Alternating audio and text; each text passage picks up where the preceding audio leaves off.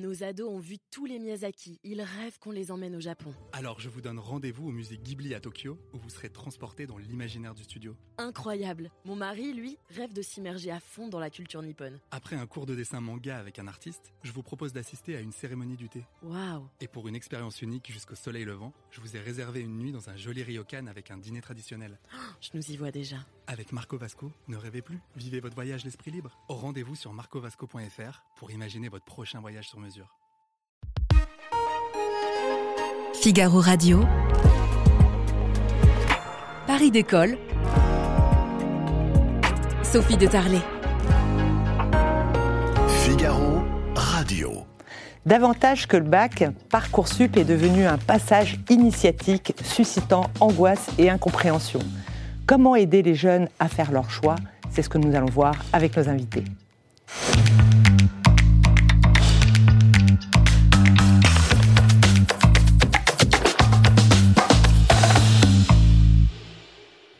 Alors, Kidish Makanda, bonjour, de l'ESCP. Euh, Catherine Moisan, du Bonjour. comité éthique de Parcoursup, bonjour. Séverine Maestri, vous êtes conseillère d'orientation chez Génération 15-25. Voilà, un coach, si je puis dire. Oui. Et Emma Ferrand, journaliste au Figaro étudiant. Bonjour. Alors, Emma, vous connaissez bien Parcoursup. Est-ce que vous pouvez nous éclairer? Oui, eh bien, euh, depuis 2018, euh, Parcoursup, vous l'avez dit, c'est devenu un rituel pour euh, les, futurs bacheliers et puis aussi pour les étudiants en réorientation. Alors déjà, les familles ont déjà eu un premier contact avec Parcoursup puisque depuis le 20 décembre dernier, les, jeunes ont accès à cette plateforme d'orientation du ministère de, de l'enseignement supérieur. Pourquoi? Eh bien, déjà pour regarder un petit peu les différentes formations qui sont proposées et des formations, il y en a plein puisqu'elles sont euh, 23 000 euh, sur cette plateforme. Et puis euh, ce 17 janvier, la première grande phase de Parcoursup va s'ouvrir. Les candidats devront alors s'inscrire et formuler leurs vœux. Alors un vœu, c'est quoi? Eh bien, jusqu'au 14 mars, les candidats doivent choisir, choisir 10 formations euh, différentes. Ça peut être une licence, ça peut être une classe préparatoire, ça peut être un BUT. Euh, le choix est vraiment très très vaste. Et puis les domaines aussi. Ça peut être dans le commerce, la psychologie, le droit, la médecine. Il y en a vraiment pour tous les goûts. Et puis euh, certaines formations euh, aussi permettent de formuler jusqu'à 10 sous-vœux euh, selon les spécialités ou bien selon les, campus qui peuvent être présents dans différentes villes de France ou même à l'international. À noter aussi que pour les formations en apprentissage, il y a également 10 vœux supplémentaires qui sont possibles. Et puis, bonne nouvelle, à l'inverse de sa grande sœur APB, admission post-bac, pour Parcoursup, aujourd'hui, il n'y a pas besoin de hiérarchiser ses vœux. Alors, il n'y a que, il suffit juste de formuler ses vœux ou il y a d'autres choses à faire? Alors, c'est le plus gros du travail, hein, oui, tout à fait. Mais euh, d'ailleurs, il vaut mieux s'y pencher le plus tôt possible parce que justement, quand on a une myriade justement de formations comme ça, euh, eh bien, le, choix est d'autant plus difficile. Euh, mais les candidats doivent également finaliser leur dossier. Et puis, donc, ça, ça comprend quoi le dossier? Ça comprend les lettres de motivation, ça comprend aussi des travaux éventuels qui pourraient être demandés par les établissements. Mais pour ça, pas de panique, il y a un délai supplémentaire euh, qui est accordé justement pour se consacrer euh, à la finalisation euh, du dossier, c'est jusqu'au 3 avril. Et puis retenez aussi que jusqu'à cette date, les élèves doivent aussi confirmer leurs vœux. C'est super important de le faire et souvent ça peut être oublié. Mais pareil, pas de panique pour toutes ces dates, pour toutes ces échéances, puisque Parcoursup vous le rappelle régulièrement. Mais c'est quand même important de se familiariser avec ce calendrier qui est assez strict. Merci Emma. Euh, Catherine Moisan, euh, vous êtes membre du comité éthique et scientifique de Parcoursup, hein, qui, euh, qui regarde de près ce système. Je parlais du stress des familles. Est-ce que les familles sont toujours autant stressées par Parcoursup? Alors, c'est difficile de mesurer, on ne l'a pas mesuré ça, hein, mais nous, depuis six ans, on, on fait beaucoup d'auditions, on regarde ce qui s'y passe. Moi, je pense qu'il y a, vous avez très bien dit le mot au début, on considère que c'est un rite initiatique. Euh, C'est-à-dire, c'est comme si euh, c'était one shot, quoi. Or, on est quand même dans un pays. La première cause de stress, elle n'est pas Parcoursup, elle est qu'on est dans un pays où le diplôme de formation initiale pèse le plus pour tout ce qu'on va faire après. Et on voit bien dans les candidats, vous l'avez très bien dit, qu'il n'y a pas que des jeunes euh, qui sont néo-bacheliers, qui sortent du lycée. Il y a des réorientations. Les réorientations, ça veut dire que vous avez fait un an dans l'enseignement supérieur ou deux ans, puis vous vous dites, bah, c'est pas ça, je voulais changer. Ça, c'est la chose la plus normale du monde. En France, on considère ça comme un échec. hein. alors que ce n'est pas un échec. Reprendre des études à 35 ans, euh, après avoir travaillé, euh, avoir eu par exemple un BTS, avoir travaillé, se dire mais maintenant j'ai acquis des choses, je veux continuer, c'est une chose extrêmement souhaitable. Mais du coup, comme on se dit, il n'y a pas de salut hors euh, du diplôme de formation initiale et de la première formation que j'aurai, c'est un stress. Maintenant, il y a quand même des choses à améliorer, et il y en a qui se sont améliorées, mais il faut continuer. C'est qu'il faut que la, la plateforme elle-même soit plus rapide. Ceci dit, il y a eu des progrès, parce que la première année, il y avait des délais d'attente terribles, c'était la première année. Hein. Là, il y a quand même 90% des lycéens qui ont une proposition, qui ont eu déjà en, hein, en, 2023, là, une proposition dès le premier jour. Euh, donc ça, ça avance plus rapidement. Mais ce qu'il faut, ce sur quoi, et ça va être notre sujet, hein, il faut le plus travailler, bien sûr, c'est la préparation, l'explication, évidemment, à l'orientation, très en amont, je dirais bien plus encore en amont, c'est-à-dire il faut commencer à y réfléchir, et pour ça, il faut que les deux côtés de la barrière, c'est-à-dire les lycées et l'enseignement supérieur, se parlent, se rapprochent, se connaissent mieux. Un prof ne peut pas aider ses élèves s'il ne connaît pas un peu mieux, je ne dis pas toutes les formations, parce que sur Parcoursup, il y, y a tout, mais je veux dire, comprennent mieux. Il faut des échanges de services, il faut des discussions, il faut des immersions pour les jeunes, de façon à ce qu'ils voient réellement ce qui s'y passe. Et ça, fait, ça, ça fait quand même diminuer le stress. Séverine Maestri, euh, qu'est-ce qu'on peut donner euh, comme conseil aux familles euh, qui ont un jeune qui doit faire ses vœux sur Parcoursup? Est-ce que vous avez des conseils à leur donner? Euh, des conseils alors aux parents ou aux, étudiants ou aux deux Aux deux. aux parents peut-être plutôt, oui.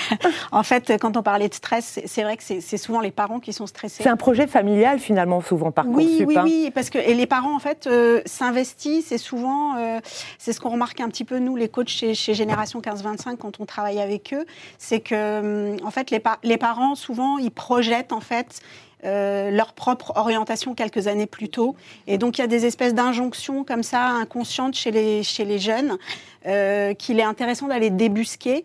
Euh, et puis, ben, les parents, il faut juste leur dire que maintenant, par rapport à leur époque, euh, il y a beaucoup plus de passerelles. Et comme vous le disiez très justement, on perd pas d'années quand on part un an à l'étranger, quand on fait un BTS qu'on a essayé, qu'on s'est trompé et qu'on repart vers un BUT, qu'on repart vers autre chose. En fait, on gagne en compétences et ces compétences-là, en fait, on les transfère ailleurs. Mais ce n'est pas une perte de temps. Donc, il n'y a, pas, euh, a pas vraiment de, de raison de se stresser. Euh, mais c'est vrai qu'on entend tellement aussi les médias euh, diaboliser Parcoursup en disant que c'est que c'est Parcoursup. Même certains réclament sa suppression. Donc... Oui, alors qu'en en fait, euh, on se souvient à notre époque. Alors plutôt à l'extrême gauche, hein, je pas. pas seulement, pas seulement. pas seulement. Et puis on se souvient, on se souvient tous, tous être allés avec nos, petits dossiers dans les universités pour faire la queue pendant des heures et des heures. Enfin voilà, si on Moi, peut je m'étais levée à, à, 5 heures du matin pour faire euh, pour euh, devant l'université de Nanterre à mon époque pour s'inscrire. Voilà. J'avais demandé, je voudrais faire du droit. Ah, il n'y a plus de place. Eh ben voilà. Il reste de la place où? En anglais. Bon bah d'accord. Euh, ah, vous auriez C'était ça à l'époque. Hein. D'un point de vue strictement éthique, les queues dans les facs, c'était premier arrivé, premier servi. Oui. Ça, euh, je peux vous dire qu'éthiquement, d'un point de vue égalitaire, c'est ce qu'il y a de pire. Eh oui. C'est ce qu'il y a de pire. Euh, Guidish Makanda, vous, êtes, euh, vous, occupez des admissions dans une école de commerce, l'ESCP. Alors c'est vrai que l'ESCP, on connaît parce que c'est un programme grande école, mais il existe aussi un bachelor, même plusieurs, mhm. qui est proposé sur Parcoursup aussi. Euh, il existe beaucoup de formations privées sur Parcoursup avec des frais de scolarité euh, parfois très élevés. Ça peut surprendre.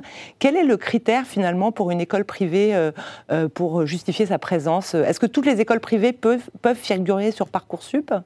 Alors, ce que je peux vous dire sur ESCP, e qui est une école de la Chambre de commerce et d'industrie de Paris, c'est que c'est une école avec des diplômes qui sont labellisés. Donc, je pense que le fait que le diplôme soit labellisé fait que nous avons l'obligation de passer par Parcoursup. Après, il y a des subtilités parce que ESCP est une école européenne. Euh, donc, nous avons des campus sur cinq, euh, six pays euh, au niveau européen. Et donc, on a dû avoir différents systèmes de, pour faire entrer les étudiants chez nous. Donc, via Parcoursup pour tous les diplômes français, le bac français avec la possibilité de commencer à Paris et ceux qui sont en dehors du bac français, puisqu'on a beaucoup, beaucoup d'internationaux, ce qui est vraiment l'essence de l'école, eux peuvent passer en direct sur notre, voilà, sur notre site pour candidater. Donc nous gérons en fait deux modes d'admission, ou même plus, avec UCAS et d'autres. Voilà, plusieurs ah modes d'admission pour le même programme. Catherine Moisan, euh, je, je vous permets de rebondir un peu sur cette question des écoles privées, parce qu'il y en a beaucoup. euh, et parfois, on se demande mais quel est euh, finalement le critère pour figurer dans, sur Parcoursup? Alors, c'est pas Parcoursup qui décide. Euh, c'est une plateforme d'admission. Parcoursup, il n'a pas à dire que cette école-là est légitime pour être sur Parcoursup ou pas. C'est pas, pas Parcoursup de le dire. C'est le ministère de l'enseignement supérieur qui euh, donne des labels. Il y a le label que, par exemple, a le SCP, mais il y en a d'autres. Bah, Le visa, en fait, hein, euh, tout simplement. oui, le- puis bon, c'est une, euh, une école à but non lucratif. euh, euh, vous avez par exemple de des- les instituts, euh, euh, les instituts catholiques comme euh, la, ce qu'on appelle la Cato de Lille, La qui de Paris. qui, ne peuvent pas délivrer les licences, mais qui les délivrent en liaison avec une université et qui euh, sont, euh, je veux dire. euh, euh, tout à fait, euh, je veux dire, voilà. Vous avez aussi, que vous dites des écoles privées, mais ce sont des formations privées, vous avez tous les lycées privés sous contrat. Bien Ouais, sûr. Il ne faut pas les oublier quand même, ils sont nombreux euh, qui délivrent beaucoup de formations. Et puis, il y a aussi eu de plus en plus de formations, et à, la- à chaque fois, alors, la question des labels, c'est une question extrêmement complexe qui est actuellement en discussion au ministère de l'Enseignement supérieur, euh, très très compliquée pour savoir, euh, parce qu'il y a la reconnaissance de la formation et la reconnaissance du diplôme, qui n'est pas la même chose. Par exemple, pour les diplômes professionnels, un diplôme euh, doit être reconnu, ce qu'on s'appelle le RNSCP, c'est-à-dire le répertoire national des, des compétences professionnelles. C'est un titre du ministère du Travail, C'est un titre du ministère du Travail, absolument. Donc là, vous avez le ministère du Travail qui reconnaît le diplôme. Après, vous avez le ministère de l'Enseignement supérieur qui. Avec qui le visa et le Après, grade. Vous avez le ministère de l'Éducation. Vous pouvez avoir le ministère de l'Agriculture. Vous pouvez avoir. Parfois, vous pour voyez, les, pour les le- le familles, c'est un peu, un non, peu perturbant. Pour quand les même. familles, ce qui est important pour les familles, c'est qu'ils sachent, et ça, ça peut s'améliorer. Sur la plateforme Parcoursup, vous avez eu un des gros progrès où vous avez ces labels, mais vous avez aussi le prix euh, que coûte euh, l'inscription euh, pour, pour un an. Ça, c'est la première, enfin, c'était la première fois en 2023. Hein. Génial qu'on n'a pas les prix. Avant, il n'y avait pas les prix. Ah non Et on n'a pas les prix d'inscription dans une école ou un collège privé. Je ne sais pas si vous les avez publiquement. Moi, j'ai jamais pu les avoir à l'ADEP. hein. Tandis que là, on les a. Donc, il faudrait aller un tout petit peu plus loin pour essayer, mais nous, on y réfléchit, mais ce n'est pas seulement à nous, pour essayer de encore mieux informer les familles, non pas sur l'établissement, mais sur la qualité de la formation. En fait, c'est ça le sujet. Il y, a un nouveau- il y a un autre système, parce qu'on n'est pas les seuls dans le monde à avoir un système d'inscription dans l'enseignement supérieur. Les Anglais ont aussi leur Parcoursup. Oui, c'est UCAS. Euh, en gros, c'est la cousine britannique euh, de notre cher Parcoursup, mais elle est plus ancienne parce que euh, c'est un, un système qui existe depuis à peu près les années 90. Au total, il y a 400 établissements qui sont référencés sur UCAS. Et puis, à l'inverse de Parcoursup, les candidats ne doivent pas formuler 10 vœux, mais 5. Donc le choix est encore plus difficile, euh, d'autant que ce sont cinq vœux qui doivent être dans la même filière. Euh, donc ce qui va être différent, ça va être par exemple simplement l'établissement où les étudiants vont pouvoir euh, candidater. Euh, et puis les étudiants doivent aussi rédiger une lettre de motivation qui est commune à toutes les candidatures. Euh, et puis comme c'est le cas pour, les, pour certaines grandes écoles qui sont sur Parcoursup et qui font passer des concours, eh bien certains établissements qui sont présents sur UCAS peuvent aussi faire passer des entretiens. Donc vous l'aurez compris, le, le dossier académique et la lettre de motivation sont passés au peigne fin, mais pas que. Les activités extrascolaires sont aussi très très importantes pour candidater au Royaume-Uni. Euh, J'ai une question, euh, Guidish Makanda. Euh, dans le dossier scolaire, il existe une partie qui s'appelle le projet de formation motivée, la lettre de motivation. Est-ce que vous regardez les lettres de motivation? Alors nous regardons justement, c'était l'élément important, si j'ai un message à faire passer pour, pour tous nos élèves qui vont être sur Parcoursup, c'est de bien renseigner toutes les rubriques dans Parcoursup. Donc le projet de formation pour nous est crucial, donc nous regardons le projet de formation, les activités extrascolaires, donc on demande des activités euh, sportives, culturelles, on a besoin, nous, d'avoir toutes ces informations parce que la notation se fait sur la partie académique, mais aussi sur la partie extrascolaire. Donc il nous faut absolument tous ces éléments-là. Euh, Séverine Maestri, vous aidez les familles à euh, écrire? On sait bien que ces lettres hein, entre nous, elles sont faites par des gens comme vous. Par des coachs ou par les parents Par Non ChatGPT, non, Ou par ChatGPT ou par les mamans Effectivement, certains, euh, je crois, certains euh, utilisent ChatGPT, donc il faut pas, hein, parce que on peut pas duper non plus les responsables de formation. Ils sont pas, euh, ils sont pas, euh, ils sont pas dupes. Euh, non, alors je, je les écris pas, bien évidemment.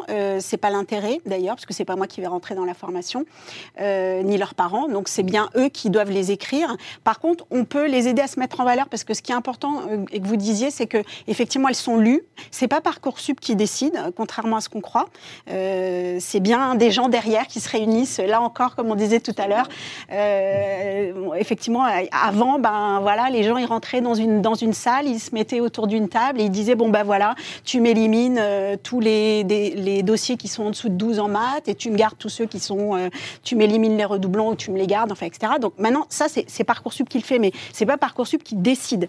Donc en fait, elle va être importante la lettre de motivation aussi le, le- le mini CV parce que euh, les gens ils recrutent des personnes avant tout. Donc il faut que les personnes elles matchent avec la formation. Donc l'idée ça va être comment est-ce qu'on explique à un jeune que quand il a euh, monté une chaîne YouTube, qu'il a euh, passé son diplôme de sapeur-pompier volontaire ou que euh, il a fait un service civique, et ben ça parle de lui, ça dit des choses de lui et que justement ben, ça va le démarquer du voisin. Donc ça, ben, il faut le dire, il faut expliquer les tâches qu'on a faites, il faut expliquer les compétences qu'on a acquises et en quoi ça peut être utile dans la formation. C'est important. Il y a aussi euh, une question importante, Catherine Moisan, c'est que le jeune se pose, c'est de savoir si le, le niveau du lycée d'origine euh, a un impact. Euh, J'ai encore eu une mère avant-hier au téléphone, parce que là je fais un peu hotline pour Parcoursup en ce moment, évidemment, qui me disait, ah ben, j'ai mis mon fils à, à- pour- à Franklin, voilà, ce, ce type d'établissement très sélect, et je regrette finalement parce que mon fils n'est pas premier de la classe, loin de là. Est-ce qu'il a une chance d'être finalement admis euh, dans un bon établissement Est-ce que finalement j'aurais pas dû le, le laisser dans un lycée euh, euh, beaucoup moins sélectif? Et, et cette question, Oui. c'est un peu comme un marronnier, on appelle ça dans notre jargon euh, Oui, au Figaro, et c'est la question que se posent tous les parents. Alors, premièrement, tous les parents ne se posent pas cette question. C'est très spécifique à l'Île-de-France, surtout à Paris, et aux parents favorisés. Je peux vous dire que les parents qui ont des jeunes bacheliers professionnels, c'est pas cette question-là qui se pose. Mais bon, euh, ensuite, juste un petit truc. Parcoursup sélectionne personne. C'est même pas lui qui élimine. Parcoursup, il est complètement bête, c'est un algorithme, et il donne la, la liste des candidats à la formation. Ce sont des humains qui décident de classer les candidats et éventuellement d'en éliminer quand ils sont sélectifs, comme les classes prépa, les IUT, les BTS, tout le monde sauf les licences. Alors, ils regardent en premier les notes, surtout quand ils ont 3000 candidats. Imaginez une fac de médecine, pour passe, je peux vous dire que c'est pas 400 candidats, c'est, euh, je veux dire. Donc ils regardent en premier les notes. Ils sont sur l'académique là euh, directement. Ils font un classement, ils fonctionnent comme un jury, c'est-à-dire ils commencent à regarder. Bon, ils regardent, euh, c'est pour les extrêmes en quelque sorte, ils vont pas aller trop dans le détail du dossier, mais par contre ils vont fonctionner comme un jury après, de façon beaucoup plus détaillée pour se dire, etc. Alors, ces notes, évidemment, en France, c'est pas tellement par rapport au lycée d'origine, c'est que de toute façon, quand on a été prof, moi j'ai été prof, on note, euh, je veux dire, on ne fait pas que des notes pour sélectionner les jeunes. Quelquefois, on les note pour les faire progresser. Heureusement, ça existe dans notre système, euh, en particulier par exemple en EPS, où ils savent très bien faire ça.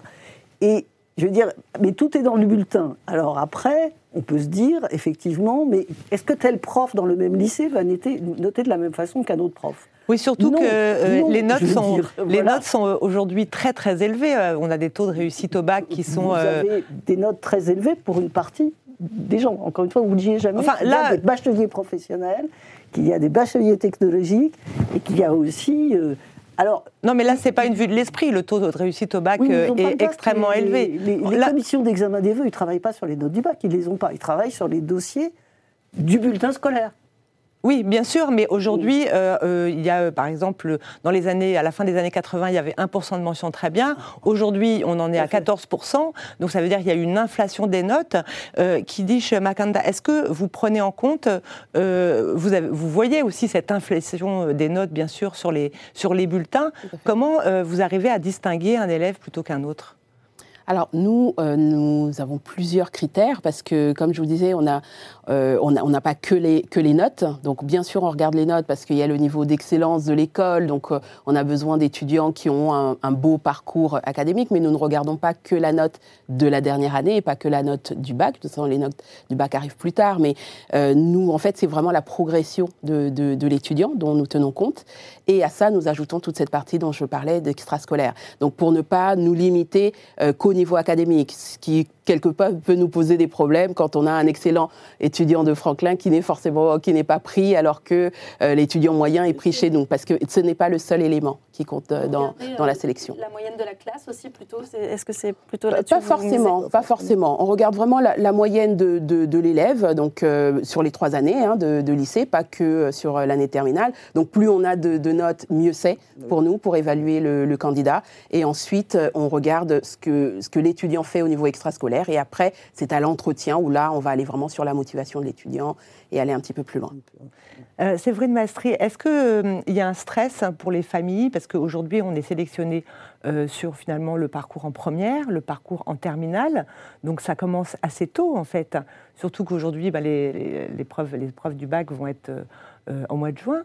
Donc c'est c'est une angoisse qui commence dès la fin de la seconde, finalement. Mm, Au collège même. hein. Ah oui J'ai pas compris, la sélection à la fin du collège, elle existe quand même. Oui, oui, euh, ça commence en troisième. Elle euh, existe. c'est pour certains en quatrième. Non, en- en gros en Et troisième. désormais, il faudra avoir le brevet. hein. Oui, Non, et en plus, il faudra bientôt. Enfin, euh, euh, c'est ce qu'ils ont dit, oui. Oui, oui. Bon, pas encore. Oui, oui, alors le brevet, tout le monde l'avait, hein, donc c'est quand même pas une énorme surprise. Il suffit d'avoir le brevet pour passer en seconde. Oui. Là, euh, les, les- quand même, euh, Oui, oui. les, pareil, hein, les taux de réussite sont Mm. quand même euh, près de 100%.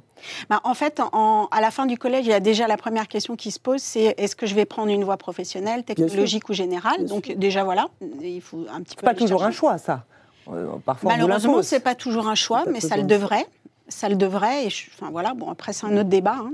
Mais euh, euh, et ensuite en fin de seconde, effectivement, il y a le choix des spécialités et en fin de première, enfin bien avant la fin de première, parce que déjà on, on- on- leur dit au premier trimestre, pensez déjà à la, à la spécialité, enfin aux spécialités que vous allez conserver l'année d'après. Donc oui, c'est- vraiment un stress au long cours, j'allais dire, euh, assez diffus.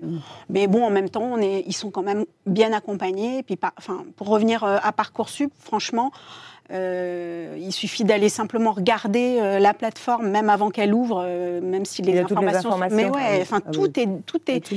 tout est, tout Mhm. est clair. La, la sélection, Tout, les, tout. les- les- la prise en compte des, parfois de, de publics un peu spécifiques, les Mhm. aides euh, à la scolarité, enfin tout est, tout est mis, il suffit juste. C'est pas, ça peut ne pas être forcément très euh, joli comme interface, mais franchement au niveau, du, au niveau des informations, euh, c'est- une mine. hein. Oui, y a- y moi, je me pose toujours une question, parce que je partage votre avis. Elle en plus, elle s'est étoffée, la plateforme. Il y a vraiment tout, quoi.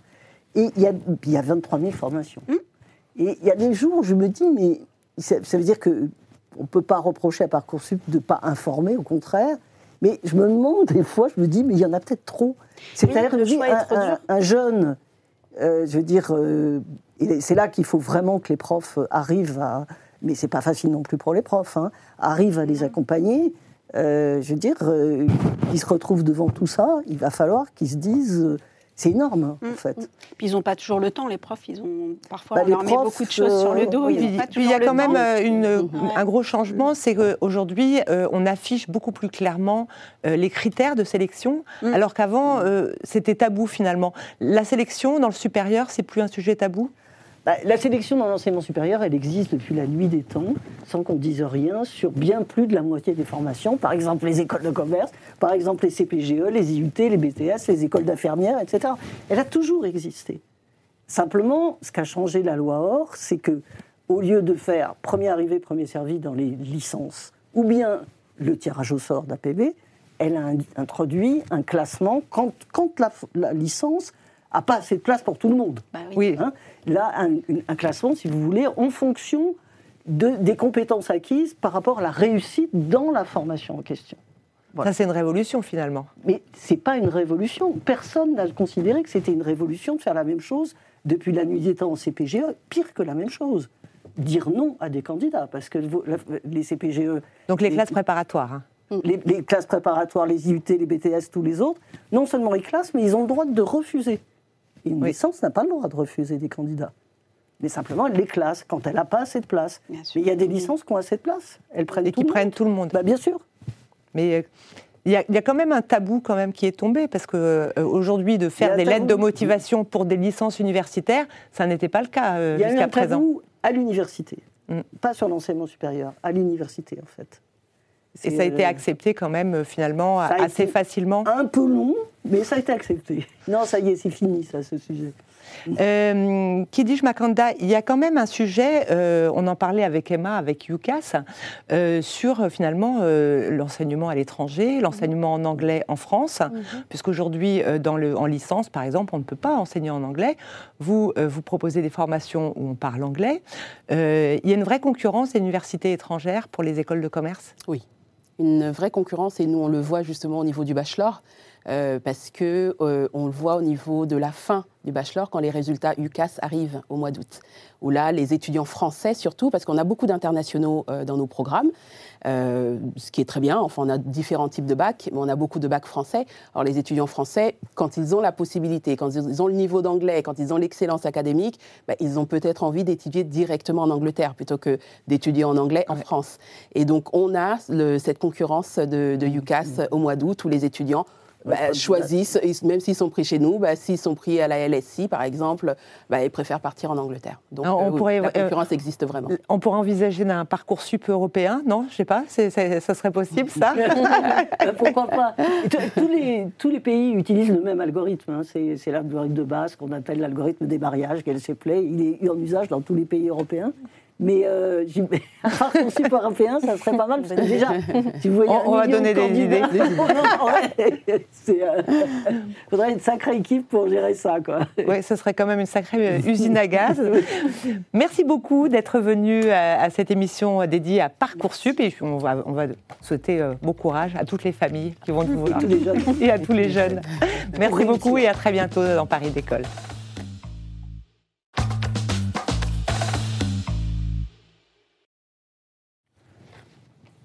Nos ados ont vu tous les Miyazaki. Ils rêvent qu'on les emmène au Japon. Alors je vous donne rendez-vous au musée Ghibli à Tokyo où vous serez transporté dans l'imaginaire du studio. Incroyable. Mon mari, lui, rêve de s'immerger à fond dans la culture nippone. Après un cours de dessin manga avec un artiste, je vous propose d'assister à une cérémonie du thé. Waouh. Et pour une expérience unique jusqu'au soleil levant, je vous ai réservé une nuit dans un joli ryokan avec un dîner traditionnel. Je nous y vois déjà. Avec Marco Vasco, ne rêvez plus, vivez votre voyage l'esprit libre. Rendez-vous sur marcovasco.fr pour imaginer votre prochain voyage sur mesure.